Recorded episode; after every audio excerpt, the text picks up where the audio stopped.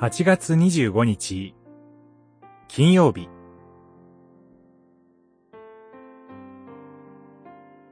折りが良くても悪くても、伝道する。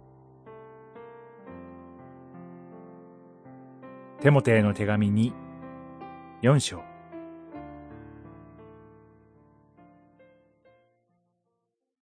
御言葉を述べ伝えなさい。折りが良くても悪くても励みなさい。咎め、戒め、励ましなさい。忍耐強く、十分に教えるのです。四章、二節。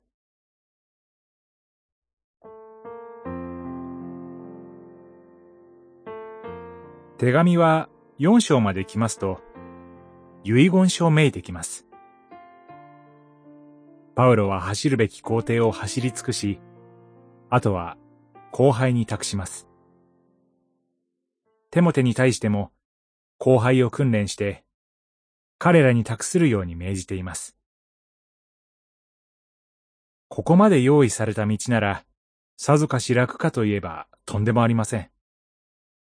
テモテも、その同輩も後輩たちも、彼らが真面目であればあるほど迫害を受けると予告されます。では、大変な時は何もしなくてもよいのでしょうか？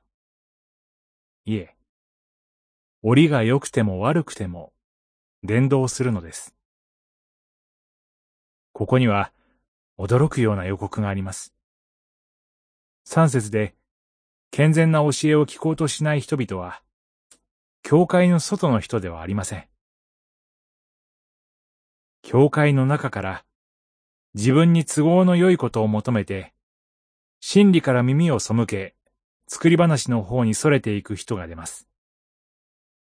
ある意味、作った話の方が面白いのでしょう。ドキュメンタリーは、時として退屈です。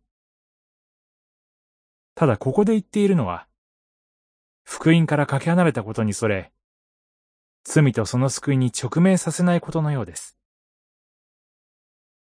咎め、戒める要素を嫌います。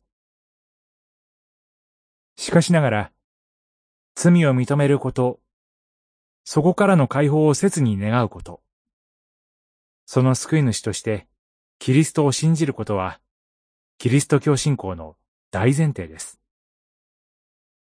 そこからの救いが、私たちを励ますことを忘れないようにしましょう。祈り。天の神を。キリストにある福音の大切さを思います。絶えず伝道できるように導いてください。